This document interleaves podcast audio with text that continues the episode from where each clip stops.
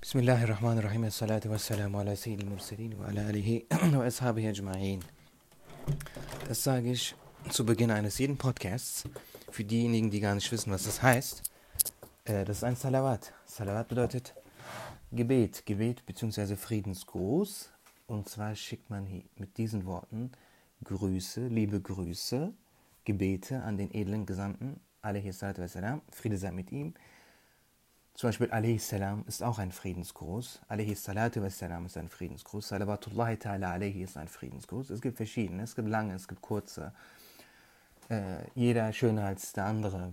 Wunderschöne, wunderschöne Formen, Ausdrücke der Friedensgrüße. Und diese werden dem edlen Gesandten sallallahu alaihi wasallam berichtet. Wahhabiten glauben, der Mensch wäre nach dem Tod, so wie der Atheisten es glauben, einfach nichts. Man sehe nichts, man höre nichts, so als gäbe es die Seele nicht. Dabei wissen wir Muslime, das ist eines der Basis, Basis, Basisinformationen, nach dem Tod beginnt das Leben doch erst recht. Nach dem Tod beginnt das wahre Leben.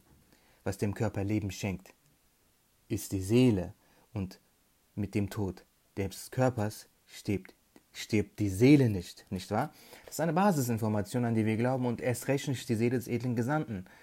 Deswegen ähm, behaupten Wahhabiten in dem Sinne dann weiterführend auch, dass unser edler Gesandte mit seinem äh, Ausscheiden aus dieser Welt eine, nur eine Leiche sei. Hasha thumma hasha. Welch eine Beleidigung. Und dann behaupten sie, Muwahidin zu sein, ähm, was natürlich nur eine Maske ist. Bismillahirrahmanirrahim. Wie ihr wisst, wir lesen vor, das ist jetzt die sechste Episode aus dem Buch Isbatun Nubuwa, Beweis der Prophetie des edlen Gesandten Mohammed, Friede sei mit ihm. Ähm, diese Folge habe ich schon mehrmals aufgenommen, jedoch war die Datei jedes Mal doch zu groß. Das mit den Dateien ist mir ein Rätsel. Manche Dateien sind kurz, sind aber mehr MB als andere, die von den Minuten, von der, von der, von der Zeit her viel länger gehen. Aber okay, ich will euch nicht langweilen. Ich äh, lese sofort weiter. Ihr müsst gut zuhören, denn das sind wirklich ähm, Kenntnisse, die Fokus erfordern. Bismillah. Zweiter Teil. Ihr wisst, das ist geschrieben von Imam Rabbani, das immer im Vordergrund behalten, beziehungsweise im Hinterkopf behalten. Imam Rabbani schreibt, ich lese vor. Zweiter Teil. Der Beweis des Prophetentums Mohammeds, Friede sei mit ihm. In den Taten, deren Verrichtung angeordnet wurde und in den Ereignissen, die damit einher geschehen, liegen derart viele Nutzen, dass der Verstand sie nicht erfassen kann, ja sogar an das Vorhandensein dieser Nutzen nicht glaubt. Wir werden über die Zeichen sprechen, die ihr Vorhandensein aufzeigen. Dieser Satz an sich, darüber muss man schon nachdenken. Manchmal mache ich jetzt Pause, um Dinge zu erklären. Ich wiederhole, in den Taten, deren Verrichtung angeordnet wurde, also in den Geboten und Verboten und in den Ereignissen, die damit einhergeschehen. Ja? Es gibt Taten, die wurden uns angeordnet und damit und sie setzen gewisse Ereignisse in Gang. In diesen Dingen liegen derart viele Nutzen, dass der Verstand sie gar nicht erfassen kann, ja sogar an das Vorhandensein ihrer Nutzen gar nicht glaubt. Ich lese weiter. Wir werden über die Zeichen sprechen, die ihr Vorhandensein aufzeigen. Eine kleine Menge bestimmter Medikamente tötet bestimmte Menschen, während eine große Menge desselben Medikaments anderen Menschen keinen Schaden zufügt. Klammer auf. Beispiele hierfür werden im Buch Saadet Ebediyya genannt und dies wird Idiosynkrasie und Allergie genannt. Klammer zu. An diesen durch die Erfahrung bestätigten Umstand glauben viele Menschen nicht und versuchen, das Gegenteil zu beweisen. Antike griechische Philosophen und Materialisten, die nicht an die Existenz von Propheten glauben und dafür manche Gründe aufführen, sind, diese Mensch, sind diesen Menschen ähnlich.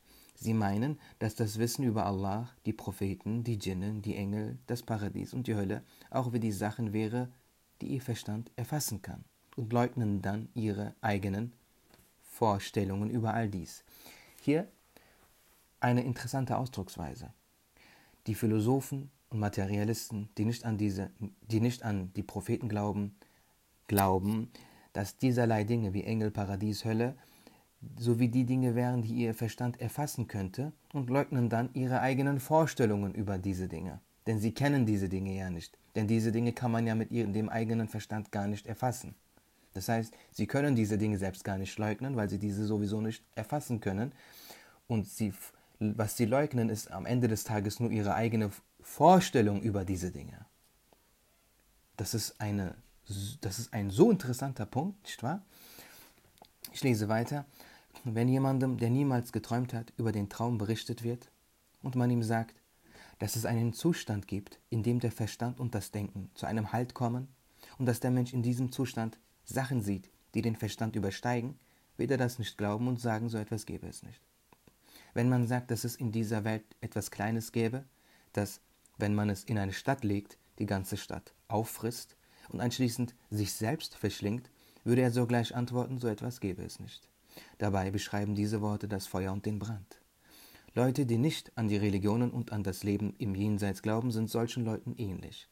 Wenn ein Naturwissenschaftler, von dem man nicht weiß, ob er die Wahrheit sagt oder nicht, durch eigene Annahmen und Vermutungen ankündigt, dass zu einer bestimmten Zeit eine Katastrophe stattfinden wird, glaubt man ihm und trifft alle notwendigen Vorkehrungen. Wenn aber ein Prophet, dessen Wahrhaftigkeit bekannt ist und der Wunder zeigt, Gefahren im Diesseits und Jenseits ankündigt, glaubt man ihm nicht. Man trifft keine Vorkehrungen, um sehr schmerzlichem und endlosem Leid zu entkommen. Gottesdienstliche Handlungen, Ibadat, deren Nutzen von Propheten verkündet wurden, vergleichen sie mit dem Spiel von Kindern oder dem Verhalten von Irren. Frage. An die nützlichen Sachen, über die die Philosophen, die Materialisten und die Ärzte berichten, wird geglaubt, weil, durch sie, weil sie durch Erfahrung verstanden werden. Da aber der Nutzen dieser gottesdienstlichen Handlungen nicht durch Erfahrung genannt, gekannt wird, glaubt man an diese nicht. Antwort. Die Experimente und Erfahrungen der Wissenschaftler werden geglaubt, indem man von diesen hört. Auch das, was die Gottesfreunde berichten und erfahren, wird auf solche Weise gehört. Der Nutzen von vielem von dem, was im Islam angeordnet ist, kann man sehen und erfahren. Klammer auf. Dabei ist es auch der Fall, dass man im Nachhinein erfährt, dass technische, medizinische Geräte und Medikamente die Wissenschaftler und Ärzte nach Versuchen als nützlich erklären und die Menschen im Glauben daran ihnen aus den Händen reißen und für viel Geld kaufen, sich doch als schädlich herausstellen. Dann werden die Namen dieser Medikamente von Gesundheitsministerien den Apotheken mitgeteilt und ihr Verkauf verboten. Fabriken, die solche Medikamente herstellen, werden von Regierungen geschlossen. Wir können oft in Tageszeitungen lesen, dass man im Nachhinein festgestellt hat, dass manche Medikamente, auf die man besonders Wert gelegt hat, schädlich sind. Wir haben auch in Zeitungen immer wieder lesen können, dass Antibiotika und hunderte von begehrten Medikamenten Herzkrankheiten und Krebs verursachen und auch, dass einige Reinigungsmittel die Gesundheit schädigen. Klammer zu. Auch wenn man den Nutzen der Anordnungen im Islam nicht durch Erfahrung zu verstehen in der Lage ist, ist es im Einklang mit der Vernunft, an diese zu glauben und sie zu verrichten. Wenn der Vater eines intelligenten Jugendlichen, der sich mit Medikamenten nicht auskennt, ein Arzt wäre, und wenn er die Erfolge seines Vaters von vielen Leuten gehört oder gar in Zeitungen gelesen hätte, und dieser Jugendliche dann krank wird und sein Vater, von dem er weiß, dass er ihn sehr liebt, ihm ein Medikament gibt und sagt, dass mit der Einnahme seiner seine Krankheit sogleich vorüber sein wird, da er diese Erfahrung oft gemacht habe, und der Jugendliche weiß, dass man ihm diese Medizin per Injektion verabreichen muss, also dass er etwas Schmerz erdulden muss, welche Antwort die dieser Jugendliche seinem Vater gibt, wäre der Vernunft entsprechend. Wenn er sagen würde, ich selbst habe mit diesem Medikament keine Erfahrung, ich weiß nicht, ob es mir gut tun wird, ich glaube nicht, dass du die Wahrheit sagst, wäre dann diese Antwort mit der Vernunft im Einklang? Kann es jemanden geben, der diese Antwort des Kindes gut heißt? Frage. Wie kann man mit Sicherheit wissen, dass ein Prophet seine Umma so sehr liebt wie ein Vater sein Kind und das Nutzen in den Geboten und Verboten liegen, die er verkündet? Antwort. Wie versteht man die Liebe eines Vaters seinem Kind gegenüber? Diese Liebe ist nichts, was man anfassen oder sehen könnte. Man versteht sie allein aus seinem Verhalten gegenüber seinem Kind, seinen Zuständen und seinen Worten.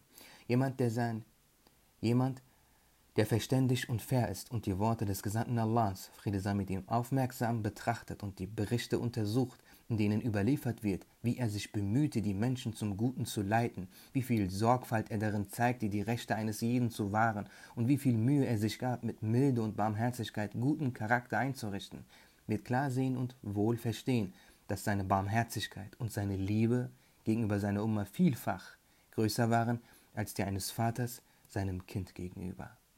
Wer sich seine erstaunlichen Taten und die erstaunlichen Berichte im edlen Koran, die durch seinen gesegneten Mund verkündet wurden, und seine Prophezeiungen über die erstaunlichen Sachen, die sich zum Ende der Welt hin ereignen werden, anschaut, und diese versteht, wird sogleich erkennen, dass er hohe Ränge erlangt hat, die jenseits des Verstandes liegen, und Sachen verstanden hat, die der Verstand nicht erschließen und nicht verstehen kann.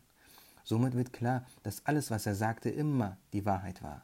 Jemand, der vernünftig ist und sich das im edlen Koran enthaltene Wissen aneignet und darüber nachdenkt und das Leben des Gesandten Allahs studiert, wird diese Wahrheit ganz klar sehen. Imam Muhammad al-Ghazali sagte, jemand, der Zweifel daran hat, ob eine Person ein Prophet ist oder nicht, soll auf sein Leben schauen oder die Berichte, die von seinem Leben mitteilen, fair untersuchen. Jemand, der sich in der Medizin oder in der Fiqh-Wissenschaft gut auskennt, erlangt Wissen über das Leben eines Mediziners oder Fiqh-Gelehrten, indem er sich die Berichte anschaut, die von seinem Leben handeln. Um zum Beispiel zu verstehen, ob Imam Shafi'i ein Fiqh-Gelehrter war oder ob Kalinus ein Mediziner war, muss man diese Wissenschaften gut studieren und dann die Bücher dieser beiden über diese Wissenschaften untersuchen. So wird auch derjenige, der sich Wissen über das Prophetentum aneignet und dann den edlen Koran und die ehrwürdigen Hadithe studiert, gut verstehen, dass Mohammed, Friede sei mit ihm, ein Prophet ist und die höchste Stufe des Prophetentums innehat. Erst recht, wenn er erkennt, welche Wirkungen seine Worte darin haben, das Herz zu reinigen, und wenn sich seinen Anweisungen folgend sein Auge des Herzens öffnet, wird sein Glaube an ihn als Propheten die Stufe der Gewissheit erreichen. Wer seinem Wissen entsprechend handelt, den wird Allah der Erhabene lehren, was er nicht weiß. Wer einem Unterdrücker beisteht, wird durch ihn geschädigt werden. Wer morgens aufwacht und nur den Gedanken hat, das Wohlgefallen Allahs des Erhabenen zu erlangen, den wird Allah der Erhabene seine Wünsche in Bezug auf das Diesseits und Jenseits erlangen lassen. Er wird jederzeit sehen, dass diese Hadithe wahr sind. Somit werden sein Wissen und sein Glaube stark sein. Die Wandlung des Glaubens in den Zustand, den man Zawqi, schmeckend nennt, also dass er so stark wird, als, als hätte man gesehen, wird durch das Begehen des Weges des Tasawwuf erlangt. Die Gelehrten des Islam haben auf verschiedene Weisen bewiesen, dass Mohammed Friede sei mit ihm Allahs Prophet ist. Einige dieser Beweise seien hier erwähnt.